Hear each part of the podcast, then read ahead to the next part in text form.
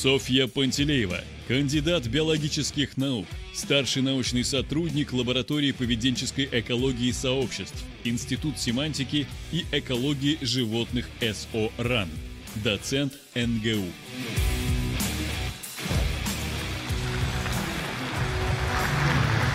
Здравствуйте, Софья. Здравствуйте, Александр. Александр, а не поделитесь ли вы с нами, как вы подбираете темы для ОПМ и почему выбрали инстинкты? А мы это делаем в диалоге с нашими подписчиками, зрителями. И тема инстинктов, она постоянно всплывает, вызывает споры у зрителей. Мы решили, что она достойна того, чтобы вот сделать доклад. Поэтому вас позвали издалека, из Новосибирска. Спасибо. Я думаю, что это, это так. Тема инстинктов уже 150 лет, уже вызывает обсуждение и споры. Спасибо. Обсуждение и споры. Давайте попробуем разобраться, что это такое. Ага. Я сначала подумала, а не используют ли инстинкты люди просто так, в, в бытовом разговоре? Такие используют. Ну, например, исходя из личного политического инстинкта, он не захотел видеть кровопролитие. Ну, это что-то вроде, ну так, вот нутром чую, что не надо. Никто не объяснял, никто не учил, неизвестно откуда, но знаю как. Используют ли это слово ученые? А то, может быть, уже и э, вышло это слово из обихода. Я загуглила на русском языке. Используют и раньше, и сейчас в совершенно разных контекстах. И на нерусском языке тоже. Ну, например, э, есть какие-то инстинктивные врачечные системы. Давайте попробуем понять, что же биологи, изучающие поведение, понимают под инстинктом. Посмотрите сначала на две эти картинки, на которых котенок валяется в кошачьей мяте и волк валяется вонючей кучки листьев. И кажется ли вам, что их поведение импульсивно, что они подверглись воздействию стимулу, стимула, влечения и вдохновения? Кстати, у нас есть для вас опрос. Ага. Вы видели волка, который валялся в, в вонючей кучке листьев, а хозяева собак знают, что порой их собаки валяются. В общем, не буду говорить в чем. Подумайте, почему. Вот несколько вариантов ответа. Вы можете выбрать один. Чтобы скрыть свой запах от добычи. Сейчас? Ага. Давайте. Чтобы скрыть свой запах от добычи. Угу. Чтобы сообщить своим сородичам об этой куче с помощью запаха. Так. Потому что чешется спина. Так. Чтобы избавиться от паразитов. У-у-у. Угу. Ему просто нравится кататься в листьях. Отлично. У этого поведения нет никакой цели конце? Да, ладно, интрижку поддержим немножко. А теперь возвращаемся к инстинкту. Так вот, валяется волк в листьях, кот в мяте, стимул и импульс, влечение, вдохновение – это есть инстинкт слова, которое пришло э, в обиход еще со стоиков. В средние века под инстинктами понимали Божий дар – который не подвластен ну, анализу человеческого ума. Но а раз это Божий дар, то он, как и другие творения Бога, совершенен. А это значит, его не нужно улучшать. А это значит, он неизменен, во-первых, обратите внимание. А во-вторых, он противопоставляется научению, потому что научение – это как раз изменение в поведении. Но не все считали, что инстинкт – это Божий дар. Жан-Батист Ламарк инстинктами считал унаследованные привычки, которые послужили для достижения цели. С ним соглашался Дарвин, который, правда, понимал под инстинктом еще и э, продукты естественного отбора. Причем ему в голову пришла любопытная мысль. Мало-помалу определенные части мозга должны терять контроль над инстинктивными действиями. И таким образом у животных низкого филогенетического ранга будет больше инстинктов, чем у продвинутых. Это во-первых. А во-вторых, Дарвин нам показал, что вот эта потеря контроля – это и, возможно, путь к разуму, к интеллекту. К концу XIX века эта ажитация, это увлечение инстинктом привело к тому, что возникло много определений инстинкта, в которых были противоречия, и эти противоречия совершенно не нравились Конвею Ллойду Моргану, который их столкнул. Вот в таком отрывке текста. Итак, инстинкты бессознательны, не ментальны и одновременно зачаточно-сознательные, отличаются наличием сознания. Или, например, э, отличаются от индивидуально приобретенных привычек или включают минимум в человеке или максимум. За первые 20 лет 20 века было опубликовано более 600 книг и статей, посвященных инстинкту, при этом только э, в Англии и США.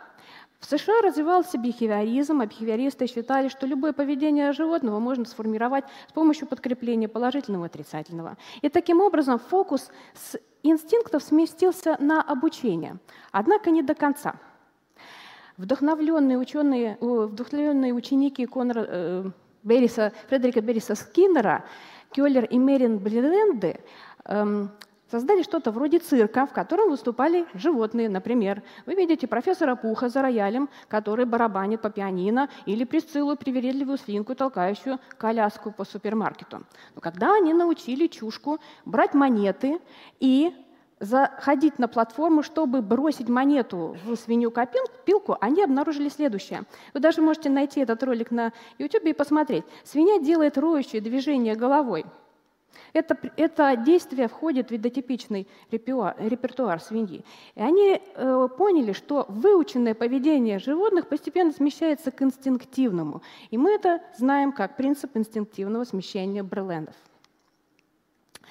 В России Павлов изучает безусловные рефлексы, сформированные на их основе условные рефлексы.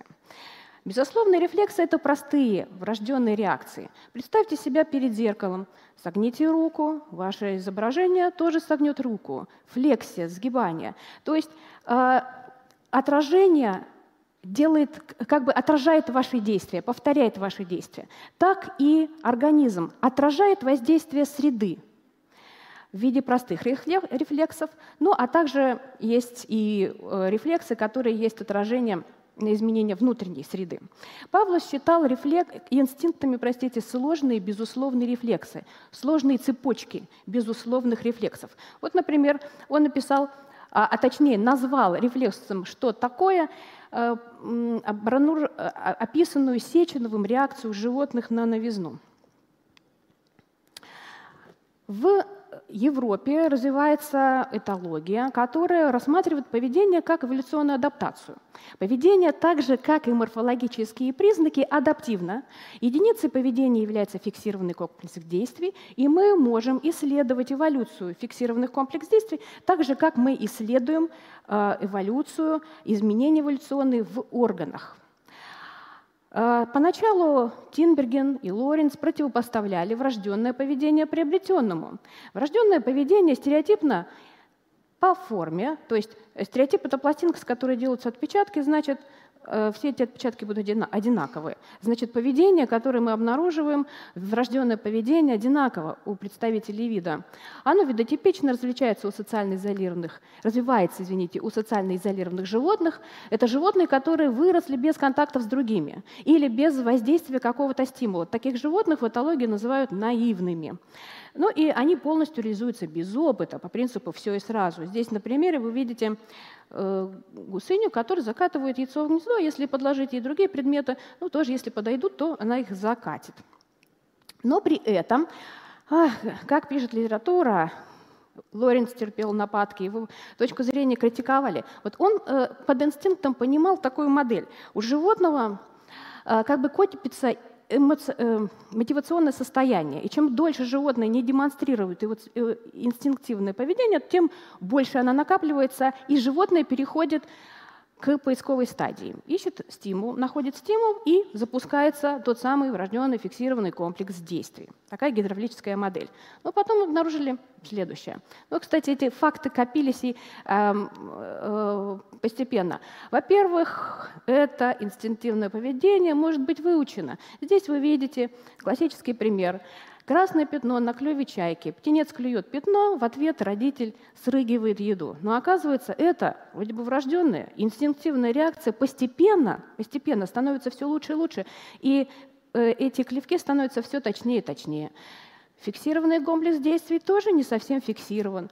Ну, а это примеры из нашей лаборатории. Мы изучаем э, охотничье поведение у грызунов. Да, некоторые из них охотятся как нормальные, настоящие хищники, но остальные так, факультативно. То есть это хищническое поведение проявляется не у всех представителей вида. Ну, там от 25 до 50 процентов такое проявление мы называем факультативным. Во-первых, итак, вы видите, вроде бы врожденное поведение. А мы, кстати, выяснили, что наивные животные, которые никогда не контактировали с насекомыми, охотятся. А во-вторых, оно вариативно. На этой схеме вы видите стереотип охотничьего поведения полевой мыши. Буквы — это элементы поведения, стрелки — вероятности перехода между ними. Как охотиться? Ну, по-разному. Правда, есть видовые, межвидовые различия, но и внутри вида есть эта вариативность. Также вариативность есть и у беспозвоночных, это опять наш пример, а, и муравьи охотятся вариативно. Есть даже антиинстинктивное поведение. Самцы, наивные самцы дрозофил предпочитают ухаживать за девственными самками. И вы видите здесь последовательность ритуала ухаживания. Но если они им сначала предъявить оплодотворенных самок, которые могут не принимать ухаживание, которые будут давать отворот-поворот таким самцам, то они получат отрицательное подкрепление. То есть и вот в результате этого а, потом, если им предъявлять девственных самок, они либо будут терять интерес, либо будут демонстрировать лишь, часть этого ритуала ухаживания. А, так вот, давайте подумаем, можем ли мы в одном как бы лаконичном определении сказать, что такое врожденное. Если мы видим, что да, это поведение может проявляться факультативно, да, оно вариативно, ну как? А, Патрик Бейтсон проанализировал случаи использования термина «врожденное». Например, врожденное – это такое поведение, которое присутствует при рождении. Однако мы знаем, что не все поведение, которое демонстрируют животные, есть у них уже при рождении. Пример – протантрический гермафродитизм у рыбы клоуна. А, все они рождаются самцами и живут в группах, в которых есть самцы и самка. А потом, если самка гибнет, какому-то самцу повезет, он станет самкой. Так вот, Патрик Бейтсон э, приводит 8 э, признаков, по которым мы можем судить о том, врожденное поведение или нет. При этом он говорит, все ли признаки должны присутствовать в вашем случае, в конкретном случае?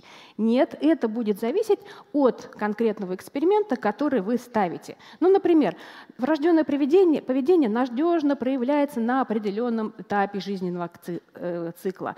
Это э, является стандартной дарвиновской адаптацией и так далее. Не буду зачитывать все остальные признаки, потом в стенограмме можете посмотреть. Но я хочу зачитать призыв Патрика Бейтсона.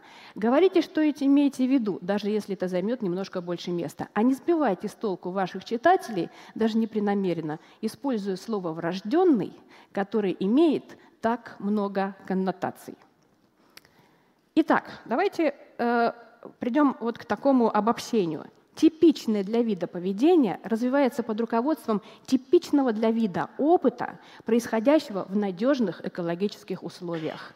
А информация, которую несет геном, используется для создания уникального индивидуума на основе взаимодействия со средой в контексте с текущими событиями. И эти уникальными индивидуумами являются не только люди, но также мы должны подходить и к животным. А теперь рассмотрим несколько тезисов, Э, которые, которые люди обсуждали ВКонтакте. Первый тезис. Инстинкты есть только у животных, а у человека нет. Человек руководствуется разумом. Вроде бы люди иногда руководствуются разумом, иногда нет. Но есть люди, у которых разум еще недостаточно развит для того, чтобы контролировать, для того, чтобы э, руководить человеком, это дети. А у детей происходит развитие поведения. Например, развивается язык. И вот Скиннер э, языком называл вербальное поведение, бихевиорист Скиннер. Он считал, что дети выучивают язык. Сначала они подражают взрослым, воспроизводят звуки, слова, предложения и получают либо положительное подкрепление, если взрослый реагирует на высказывания, либо отрицательное. Постепенно эти копирования становятся более и более точными, и э, это поведение, язык э, становится ну, ну, как бы, таким, как и язык, который они слышат. Это, конечно, критиковали, и критик, один, одним из критиков был э, лингвист Ноам Хомски. Ну, может быть, и даже есть Ноам Хомски. А, аргумент которого был следующим. Дети находятся в ситуации так называемого бедного стимула. То есть примеры, которые слышат дети, не включают всю сложность, всю грамматическую сложность языка. Поэтому он предположил, что у человека есть механизм усвоения языка, который является врожденным. Мы не будем обсуждать этот механизм. А, посмотрим на э, как бы, сам подход. Вот этот подход послужил образцом для исследования и других форм поведения. И оказывается, что у детей уже есть врожденные предпосылки для формирования тех или иных представлений, на которых возникают э, человеческие когнитивные способности. Например, у человека есть врожденные знания о числе, о пространстве, об агентах и действиях. У детей уже есть представление о живом и неживом. Так что ребенок не рождается чистой доской. Ну, точнее так, чистым, чистым листом. Да? А есть ли какие-то действия, которые мы можем назвать врожденными, которые мы, мы можем считать скажем так, эволюционным наследством. Именно действия, не предпосылки к формированию тех или иных поведенческих программ, а действия. Э, ученик Лоренса э, Ренао Сейбл Эйбисфельд э, выявил реакцию, которую назвал знак взмах бровей. Это а, реакция, когда человек узнает знакомого, например, на кинопленке. Брови поднимаются вверх на очень короткий промежуток от 1 шестой до 1 секунды. При этом этот взмах бровей может сопровождаться улыбкой или поднятием головы. В дальнейшем было обнаружено, что взмах бровей присутствует и в других контекстах, в социальных контекстах. Например, когда человек, когда, ну, в данном случае ребенок, соглашается с чем-то или узнает, э, узнает что-то. И э, э, развивая, в 20 веке развивалась дисциплина, которая называется этология человека, которая рассматривает поведение человека как эволюционную адаптацию, которая досталась нам от предков. А также э, вот такой эволюционные, глубокие эволюционные корни мы ищем и в других э, проявлениях. Например, улыбка и смех человека не уникальны. Смеются и другие. Человекообразные обезьяны, правда, смех человека отличается, и корни смеха человека, а точнее так, есть основания считать, что смех человека возник, э, нет, не человека, да, что общий э, смех э, современных человекообразных обезьян и человека возник 11-16 миллионов лет назад. А наша улыбка происходит от игровой улыбки с открытым ртом, которую демонстрируют приматы. Тезис 3. Существует материнский инстинкт, который диктует самке, как обращаться с потомством, а самцу ничего не диктует. Этот тезис состоит из двух частей. Во-первых, диктует ли что-то матери этот инстинкт? Во-вторых, диктует ли самцу? Начнем с конца есть примеры родительской заботы у самцов, и они широко распространены. Ну, например, среди рыб это рыба-игла, это колюшка, а среди млекопитающих это моногамные грызуны, например, это волки, даже у некоторых собак есть а, такая отцовская забота. И, конечно же, у птиц. Рассмотрим такой пример. Это инкубатор, э, вы видите здесь ту же самую вонючую кучку листьев, это инкубатор большенога или э, сорной э, курицы. Самец сделал инкубатор из растительных остатков. Они преют, выделяют тепло. Самка отложила туда яйца и покинула место. А самец заботится о яйцах. Если температура в инкубаторе падает, то он нагребает. Если наоборот становится жарко, он ее разгребает. Что любопытно, когда птенцы вылупятся, самец покинет это место. И его дети не увидят заботливого отца.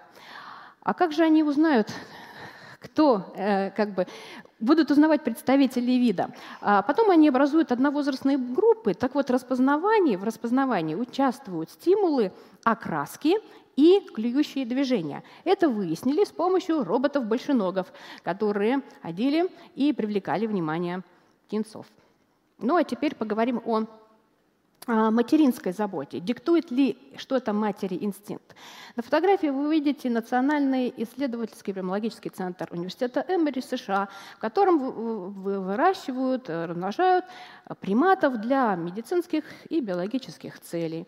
Однажды там родилась самка, которую назвали Барбара. Она родилась у заботливой, нежной матери, которая сама родилась в дикой среде. А, Барбара установила социальные связи эм, с сородичами, у нее было нормальное половое поведение, и она родила сына, которого назвали Уинстон. Когда сын родился, Барбара склонилась на ним, и она была очень внимательна к его плачу, она реагировала на его плач, она проявляла беспокойство, но на руки его не взяла – исследователи подождали некоторое время и потом забрали Уинстона, потому что иначе он бы погиб. А потом, через какое-то время, они э, в, тот, ну, в ту часть их жилой территории, где содержатся взрослые, взрослые животные, взрослые шимпанзе, перевели годовалого, э, годовалого шимпанзенка Конана, которого забрали, забрали у матери. Но это было сделано с целью, чтобы у него становился менструальный цикл. А, и Барбара очень заинтересовалась Конаном. Она была осторожна, а Конан сначала ее боялся, а, но через пару дней он бросился к ней в объятия. Барбара брала его на руки, баюкала и даже кормила грудью. У Барбары и Коннона сформировались очень, чест, очень тесная привязанность, очень тесная связь. Насколько, настолько тесная, что исследователи решили не забирать ей Бар, Коннона у приемной матери. Так что абсолютный материнский инстинкт у приматов – это миф. Оказывается, шимпанзе должны претерпеть некоторые воздействия а, в ну, например, в подростковом, скорее в подростковом возрасте, например, они должны, точнее, они должны иметь опыт общения с младенцами для того, чтобы впоследствии у них сформировалось нормальное материнское поведение. Более того, а, более того, а, даже в естественной среде самки приматов иногда жестоко обращаются со своими детенышами. А в контролируемых условиях Э, и в контрольных условиях тоже. Например, за пять лет с 1987 года в приматологическом центре Эмори из 30 родивших шимпанзе 18 демонстрировали недостаточную заботу о потомстве. Казалось, многие из них боятся своих детей. Мы не видим совершенства в этом поведении, даже, даже в природе. Для его развития необходимо воздействие условий нормального экологического контекста. Тезис 4. Поведение людей управляется триадой главных инстинктов – питание, размножение, доминирование. Тезис вроде про людей, но на фотографии совершенно не люди, и вот почему. Нас, конечно же, интересует, а что в нашем поведении как бы является продуктом, э, таким эволюционным наследием, а что результатом культуры. И вот мы можем рассматривать, э, раскматывать этот клубок, изучая поведение человека. Так поступают психологи, антропологи, так поступают физиологи, генетики, лингвисты. Но мы можем тянуть за ниточку с другого конца. То есть мы можем разворачивать это, разматывать этот клубок, изучая поведение животного, животных и, точнее, изучая эволюционные корни нашего поведения – но при этом мы а, изучаем не только проявление этого поведения, но влияние внешних факторов, факторов среды на развитие поведения. И на этих картинках вы видите на картинке в центре доминанты и подчиненного. Вы точно, наверное, определили, кто доминант, кто подчиненный, а слева это игра в доминирование, это доминирование понарошку. Так вот, мы можем подумать, а почему конкретному волку везет, и он становится доминантом, а почему другому не везет, и он не становится доминантом. Недавно вышла новость о том, что э, здесь очень важно воздействие среды.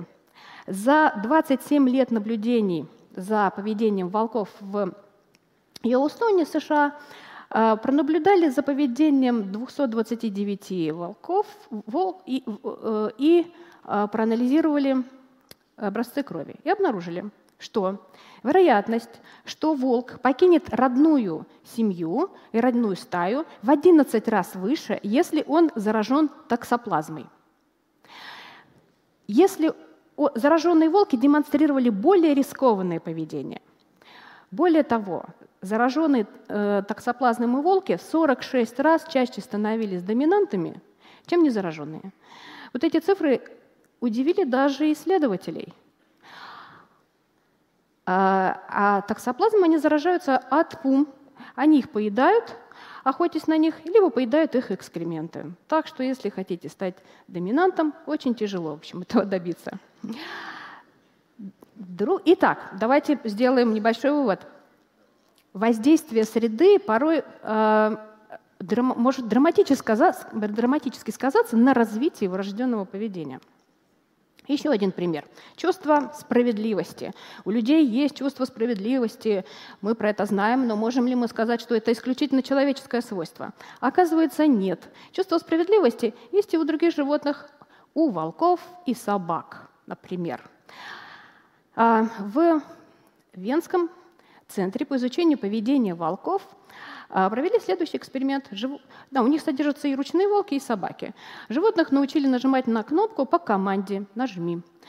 За это животные получали положительное подкрепление.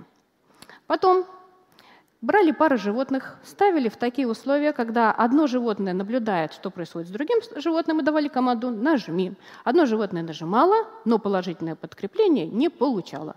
Справедливо? Несправедливо. Так считали и волки, и собаки. И они выходили из взаимодействия. Что это значит?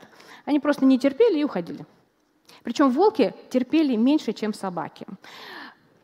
А, мы можем задаться вопросом, в чем адаптивность чувства справедливости? Мы понимаем, вот вы подумайте, в чем адаптивность чувства справедливости для вас лично и в чем адаптивность чувства справедливости для волков.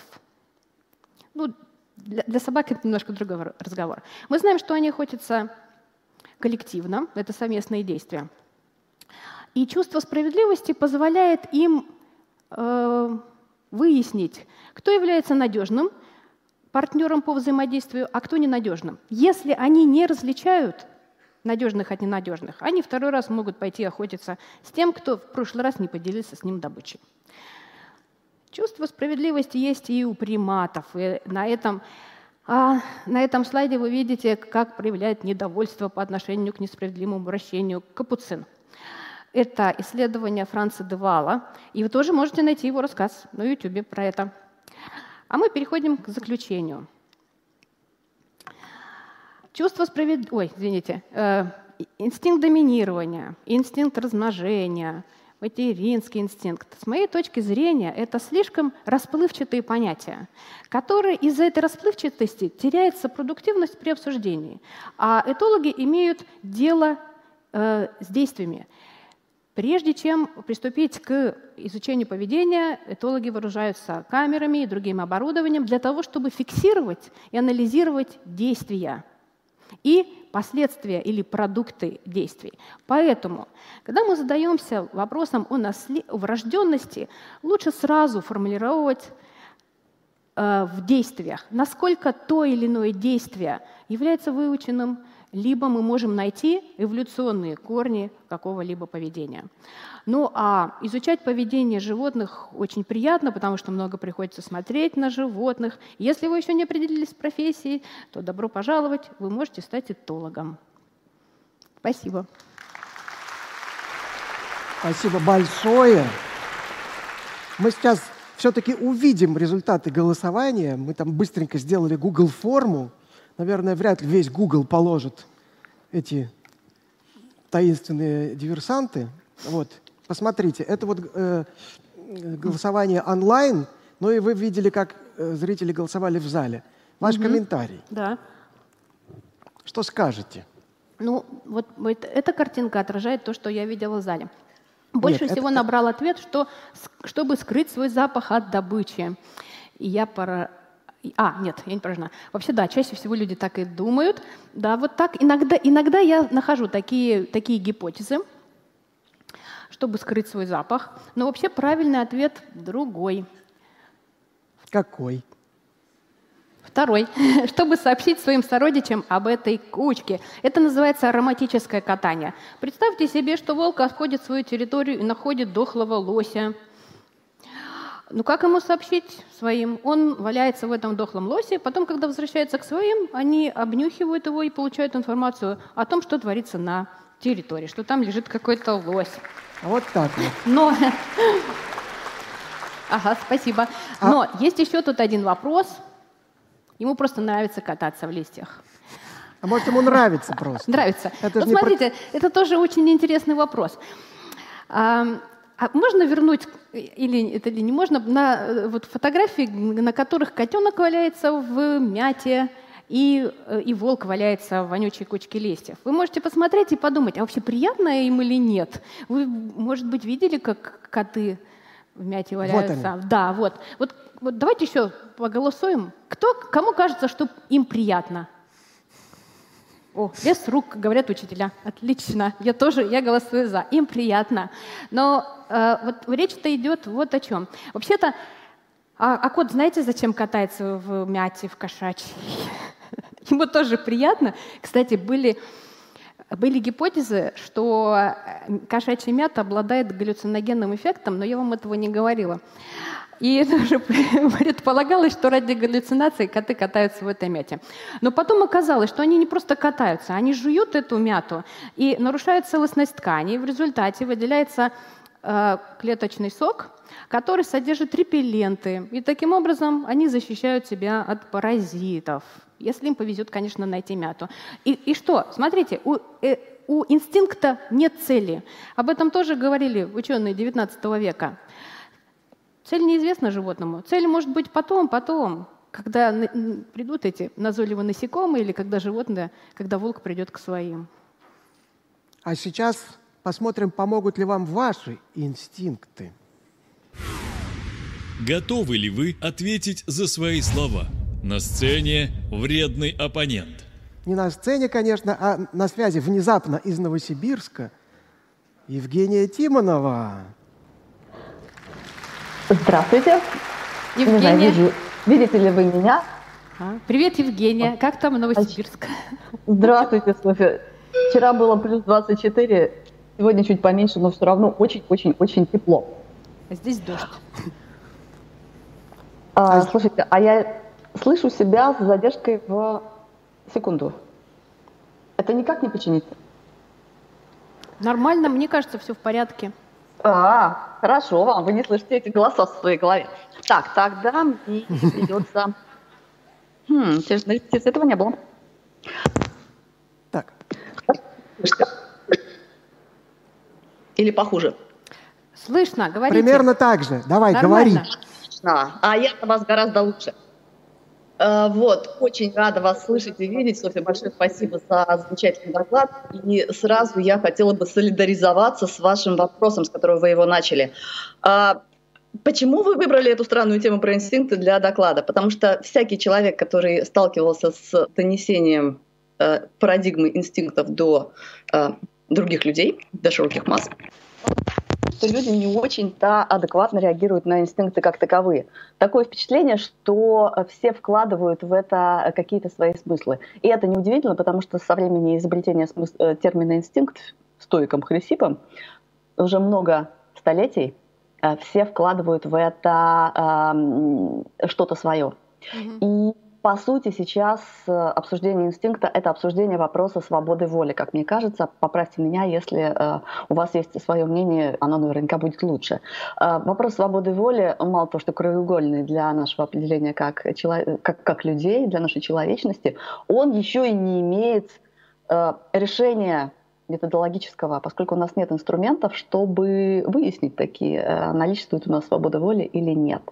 И поэтому вопрос – насколько вообще э, нужно продолжать пользоваться термином инстинкт, даже с теми уточнениями, про которые говорил Бейтсон. Э, про то, что скажите, лучше трижды повторить, что вы имеете в виду, э, но, может быть, есть способ проще вообще отказаться от э, использования инстинкта в, по крайней мере, научном текстовом дискурсе и заменить его чем-нибудь другим.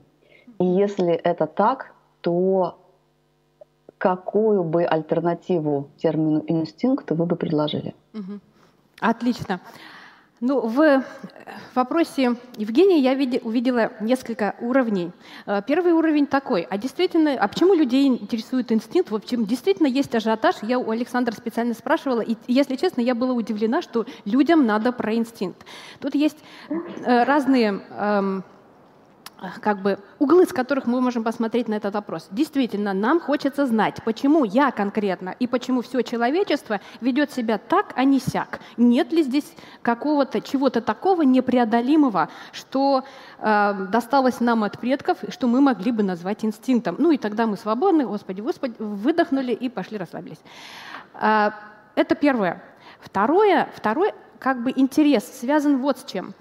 А, не, ну, сравнительно недавно вышла статья Эрика Пианки, а Эрик Пианки — это, все, кто изучал биологию, знает его учебник эволюционной экологии, это такой вот мысль, мыслитель. И он говорил вот о чем. Об инстинктах человека и то, о том, как инстинкты человека заводят нас не туда. К инстинктам он относил в том числе жадность.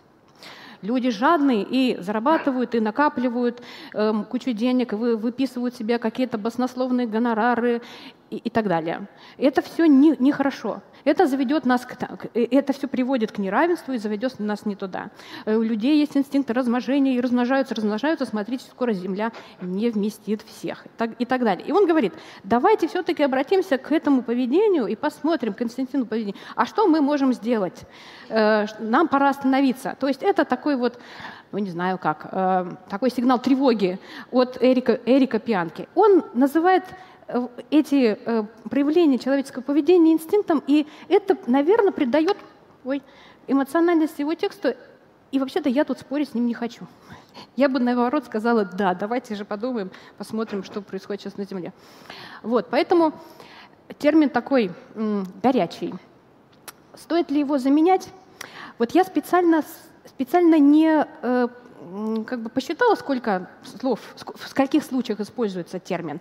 Вообще-то я немножко вас обманула, когда я показывала табличку, ну, я, где я гуглила в Google Академии, я написала сначала инстинкт, и там что-то ерунда какая-то. Но я писала слово инстинктивный, и вот тогда выходило на английском языке, и тогда выходили «да».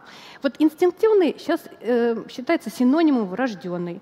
И как мы, да, мы используем это слово, врожденный, потому что нам нужно э, нам нужно знать, как поведение формируется.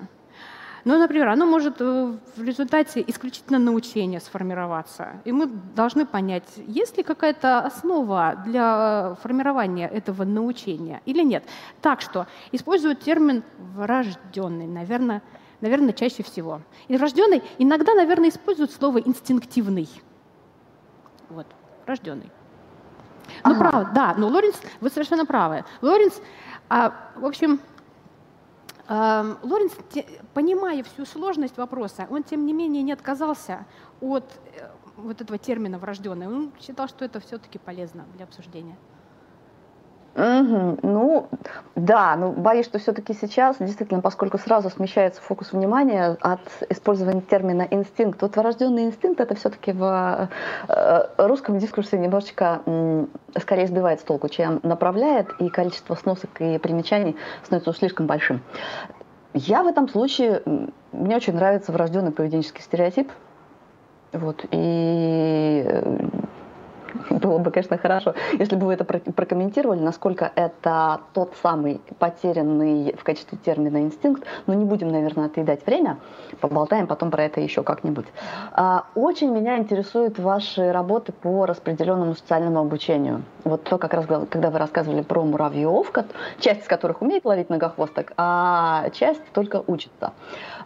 Элементарные врожденные поведенческие комплексы, которые могут быть представлены у животного, у одних одна фаза этого поведения, у других другая, и потом они собирают все вот эти вот пазлы, и в итоге, смотри-ка, они научили друг другу какому-то сложному поведенческому акту. Есть ли какие-то версии, а, какие-то предположения, гипотезы, на чем именно держатся вот эти элементарные врожденные поведенческие акты, как они работают, как они запускаются? Это химия или что это? Ой, хороший вопрос, спасибо. Потому что так я могу привлечь к нашим работам ваше внимание. Да, когда мы анализировали охотничье поведение у муравьев Мермика, кстати, Мермика очень сильно жалят, может быть больно, то мы увидели, а охотятся они на подвижную добычу, многохвостки вот так прыгают, то есть их очень трудно поймать. В общем, они подходят очень медленно, потом делают выпад, э, хватают челюстями, потом сразу подгибают брюшко, жалят, ну а потом уже несут. Так вот, мы посмотрели, как охотятся живот, э, муравьи в дикой среде. В дикой среде, когда муравьи встречаются с многохвосткой, ну, как правило, все поведение запускается. Потом посмотрели, как это происходит у нас в лабораторных условиях. На животных, которых мы называем наивными. Это как раз те, которых мы выращиваем их из кулок, из куколок. Берем куколок, переносим, и они потом становятся и магами. И, и у многохвосток, а, ой, извините, у муравьев а, только, по-моему, э, процентов, ну, меньше 10 демонстрируют полный комплекс, полный стереотип. В основном демонстрируют либо элементы, либо вообще ничего. И мы предполагаем, что животным необходимы какие-то воздействия для того, чтобы это поведение сформировалось. Ну, какие, например? Они должны видеть, как это происходит у других. И, э, то есть, э, очень возможно, что в поведении животных большую роль играет социальное научение. Ну, конечно, у тех животных, которым доступно наблюдать, как действуют другие.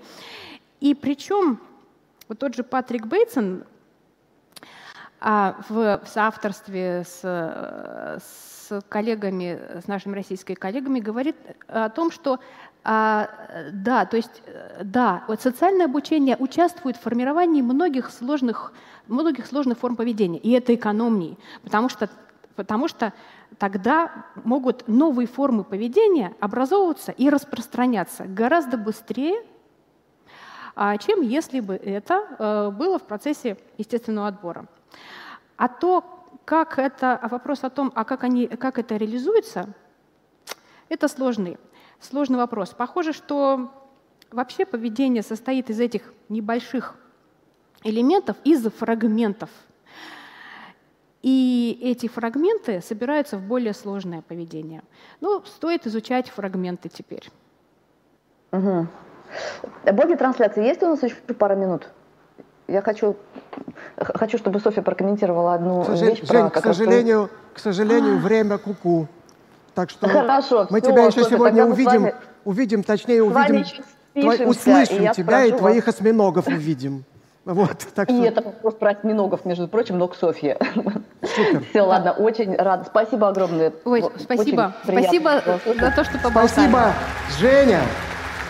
Друзья, у нас ожила система голосования, она ожила по другому адресу. Если на него не нападут, то она будет дальше работать.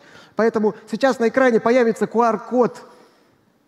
Да, появится ведь тот, который надо. Вот он, это новый QR-код, по которому я прошу переходить и оценить вредность Евгении Тимоновой.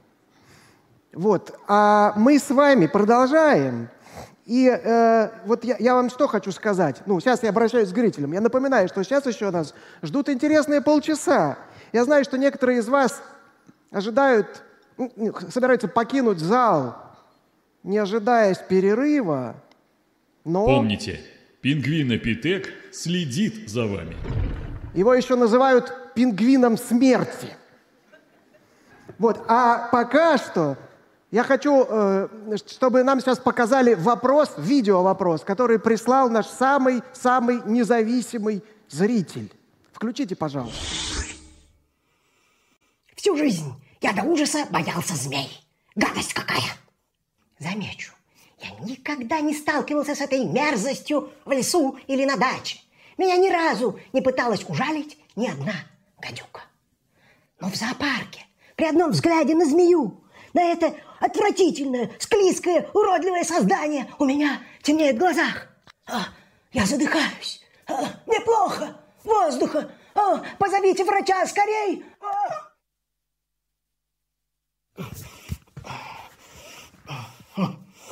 Никто меня этому не учил. Совершенно очевидно, что этот инстинкт достался нам от предков, которых подстерегали в первозданных джунглях огромные, чудовищные рептилии. Что скажете? Спасибо, Захарий, за хороший вопрос, на котором можно хорошо поговорить про инстинкты. Итак, Захария боится змей, даже не просто боится. Речь идет о фобии, насколько я поняла у него, да? Ну, ему Что, плохо наверное, стало, откачивали его там, Откачивали, видимо. да. Наверное, у него фобия. Но некоторые люди змей ловят и едят.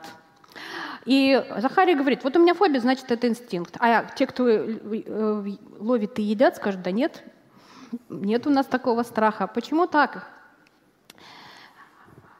Эм, да, приматы боятся змей, и змеи — это страшный враг для приматов. Ядовитые змеи, э, в общем, очень опасны. Ну, кстати, не ядовитые тоже могут быть опасны.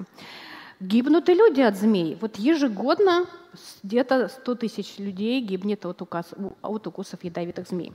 Когда животные, дикие, дикие приматы видят змею, они демонстрируют страх и ужас и избегание. Даже если им предъявляют не настоящую змею, а игрушечную змею. А приматы, которые были выращены людьми, такую реакцию, как правило, не демонстрировали. В чем разница? Эм, В чем разница? Оказывается, что у что это поведение формируется, но на основе некоторых генетических, некоторых врожденных предпосылок. Оказывается, у приматов и у человека то- в том числе существует врожденное узнавание змей. Приматы и мы с вами узнаем змей, а, а вот э, узнаем змей по каким-то признакам. Ну, приматы, кстати, скорее всего, по, э, по признакам покровов, а человек может распознавать змей даже на зашу- в зашумленных условиях, потому что многие ядовитые змеи имеют криптическую окраску. Так вот, э, есть врожденное узнавание, но как происходит формирование этого страха, который демонстрируют животные в естественной природе? Э, Любопытный эксперимент был проведен с, капуц- с- нет, с э, макаками-резусами а, животным, наивным животным, то есть выращенным без всякого контакта со змеями, показали на экране, э, на- и которые не боялись змей, показали на экране фильм про то, как их сородичи боятся змей и демонстрируют ужас перед ними. Потом им предъявили змею, и эти наблюдатели, которые посмотрели кино, тоже стали демонстрировать эту реакцию. Итак, что мы видим? Есть врожденная способность распознавать змей, очень быстро, кстати, и воздействие окружающей среды, которые должны подействовать для того, чтобы сформировалось это видотипичное поведение. А, кстати, когда э, жив- э, резусам показали отредактированный фильм, в котором животные ужасались цветка, то эта реакция у них не сформировалась. Цветок не страшный. Цветок не страшен. Окей. Вопрос теперь задает, прислала заранее наша зрительница Мария Белле. Почему ленивый Баранкин, превратившись в муравья, ощутил острую необходимость поработать? Если кто-то смотрел или читал про Баранкина, превратившегося в муравья. Ой, мож- я там слайд заготовила. Я, я знала, что мне тут Можно вопрос включить слайдик? Я выбрала... я- не, не что, что я рассказываю, что я выбрала этот вопрос? Или это секрет? Ничего. Да ничего. да. Общем, Вопрос мне- был прислан заранее, поэтому все, все нормально. Все нормально. В детстве мне казалось, что эта книга очень веселая, и я, и я ее очень любила. Так, итак, почему, лени- ли- почему ленивый Баранкин? Почему вот он так делал? Вот вопрос, почему, имеет несколько уровней. Нини Катинберген сформировал, сформулировал четыре вопроса, которые мы используем для анализа поведенческого акта. Первый вопрос. Почему поведение адаптивно? Э, Значит так, почему для Баранкина быть, поработать было адаптивно? Ну, вы можете, наверное, ответить на этот вопрос. Я не, не помню, что он там делал, если честно. Ну, наверное, что-то э, добывал. Таскал какие-то Добывал. прутики. Да, он что-то, да, да, точно, приносил. Это, конечно, адаптивно, это гнездостроительная деятельность. Второй вопрос связан э, с механизмами поведения. На какой стимул возникает реакция? Что запускает? Что запускает это поведение? А, В случае с Баранкиным, возможно, сам то, что может стать гнездовым материалом, и было стимулом, который запустил эту реакцию. Третий вопрос связан э, с развитием этого поведения в, процессе индивидуального развития, то есть антогенеза. А, тут интересный вопрос, потому что по книге мы знаем, он был сначала человеком, потом стал муравьем, и как давай работать. А как происходит у муравьев? А, мы выращиваем наивных муравьев, я много на них смотрю. И вы знаете, иногда, когда спрашивают, как там у животных, вот хочется ответить, да у всех по-разному. И у наемных муравьев тоже у всех по-разному. Есть наемные муравьи, которые сразу, они еще, у них очень тонкие покровы. И слева вы видите, ой, немножко, вот смотрите на тот экран, э, вы видите как раз муравья только что вылупившийся, вылупившегося, он светленький, он такой нежненький, но они уже вот так вот еле ногах держат, начинают перебирать расплод. А некоторые, в общем, не сразу начинают перебирать расплод. А мы ставим их в экспериментальные условия. Некоторые сразу начинают действовать активно, а некоторые как-то не очень. Поэтому, возможно, э, дело в, пороге, э, в порогах реагирования. Некоторые на небольшое воздействие стимула реагируют, а некоторым нужно стимул подольше. И четвертый вопрос Ника Тингрен заключается в том, как это поведение возникло в процессе антогенеза. Ну, то есть это вопрос о том, а как возникла забота о потомстве, коллективная деятельность у муравьев. Но это сложный вопрос. А теперь давайте попробуем переформулировать вопрос. Предположим, только, что... Только я прошу вас помнить, что у нас еще есть вопросы из зала, ага, на которые тоже бы хорошо успеть ответить хотя бы на парочку. Да-да-да, все, я, я сейчас быстренько. Представьте себе, что Баранкин превратился в гуся, и, и тогда у него возникла общая, острая необходимость полетать. Был бы у нас этот... Казалось бы нам это странным. Нет, так что муравьи работают, можно сказать, потому что они муравьи. А та, а да, а... кстати, да. да, да, было дело. Так, пожалуйста, пожалуйста, дайте, вот там машет кто-то э, буклетиком. Дайте микрофон. Представляйтесь, пожалуйста. А, здравствуйте, Виталия из Москвы. У меня такой вопрос. Считается ли зевок инстинктом? Я слышала, что зевок — это потенциальное желание вдохнуть больше кислорода перед и после сна — но тогда почему мы зеваем и в подражание кому-нибудь зевающему, даже не человеку, а, например, кошке? Спасибо. А, да, это такое заразительное поведение. Возможно, э, это поведение необходимо для того, чтобы усилить кровообращение, чтобы, например, э, чтобы, например, мозг остыл. А также таким образом животные ну, приходят такое в активное состояние. И представьте себе, Жизнь-то сложная, и мы не знаем, что произойдет в, в ближайшие, ну, в следующий момент, а вдруг что-то ужасное. И если кто-то решил взбодриться, то, может быть, и мне стоит взбодриться. Вот так. Так, пожалуйста, теперь вопрос из чата от Ольги Окман. Софья, большое спасибо. Я гордый обладатель уток породы Калдакс миниатюрных уток с белыми перьями, миниатюрными оранжевыми клювами и милыми лапками. Нормально ли для меня, как для человека, испытывать материнский инстинкт к утятам? Я не сплю ночами, кормлю их по часам, обнимаю и целую, обучаю и волнуюсь за них. Вопрос в том, нормально ли это. Я думаю, что это нормально. И вы знаете... Это норма. Это норма. А, ну, в общем, кто-то может со мной не согласиться, но э, э, это... Смотрите, вот а, Почему люди когда-то приняли к себе вол, э, волков? Почему есть гипотеза усыновления? Пришли, забрали и усыновили. Ну, кстати, это одна из гипотез о домашнего не собаке, одна из гипотез, есть, есть и другие. Э, вот, кстати, двоюродный брат э, Чарльза Дарвина собрал Фрэнсис Галтон собрал большой материал о таком усыновлении по земле, где кого только не усыновляют. Обезьянок, кенгуру, динго в Австралии, медвежат и так далее заботятся это. Так что, так что наверное, это, наверное, ничего сказать плохого про это не могу. Так, вот там флагом кто-то машет. Дайте человеку с флагом микрофон поскорей. Дмитрий, Москва. Э, спасибо, Софья, за рассказ. А вопрос такой.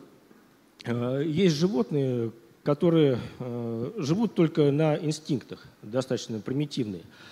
Э, можем ли мы сказать, что это живые машины? И сопутствующий вопрос, э, когда такие животные, например, погибают ну, из-за хищников, испытывают ли они ужас или какие-то ну, эмоции? Спасибо. Угу, угу. Являются ли они живыми машинами? Я не могу ответить на этот вопрос. Я иногда сама думаю, я сама не живая машина. Не знаю. Это, это, это вопрос э, зависит от того, что вы понимаете под живой машиной. Испытывают ли они ужас? Испытывают ли они ужас? Трудно сказать. Потому что Возможно, возможно, они испытывают боль. Есть основания считать, что вот насекомые испытывают боль, а, а испытывают ужас. Вот труд, мне трудно иногда понять, что другой человек думает и ощущает. Но правда, Чтобы понять насекомого, надо стать насекомым. А? Да, да, да, надо стать. Надо как-то вот, вот посмотреть. Я не могу отвечать на такие вопросы, мне очень трудно. Я думаю, Баранкин что... бы ответил, наверное. Баранкин бы ответил. Я, я, да, я думаю, а, может быть, мы когда-нибудь это узнаем. Так, Наталья Ливотова, Ливотова спрашивает, заметила, что идея «у человека нет инстинктов» порой вызывает сильнейшее отторжение. Особенно часто она возмущает почему-то мужчин. В чем дело? Казалось бы, наоборот, должно льстить. Мы такие умные и сложно устроенные, что ни в какой геном человеческую личность не запишешь. Так, мне надо понять мужчин. Почему отторжение вызывает идея, что у человека нет ага. инстинктов? Особенно, особенно у мужчин. Особенно у мужчин. Особенно у мужчин. Отторжение, почему оно возникает? Потому что а, наверное, потому что мы хотим быть хозяевами своих, своей судьбы и своих действий. Вот. А тут какие-то инстинкты вмешиваются. Нет, так наоборот. Идея, что у человека нет инстинктов, вызывает а, отторжение. А, наоборот, что нет инстинктов, вызывает отражение. Ой, это, надо переобуться. Может, потому что людям нравится оправдывать свое поведение какими-то инстинктами. Я так себя веду, потому что мне велит инстинкт. Это же так удобно. Оправдать себя? Ну да. Наверное, да. Наверное, да. Люди, занимайтесь э, чем, чем-нибудь другим.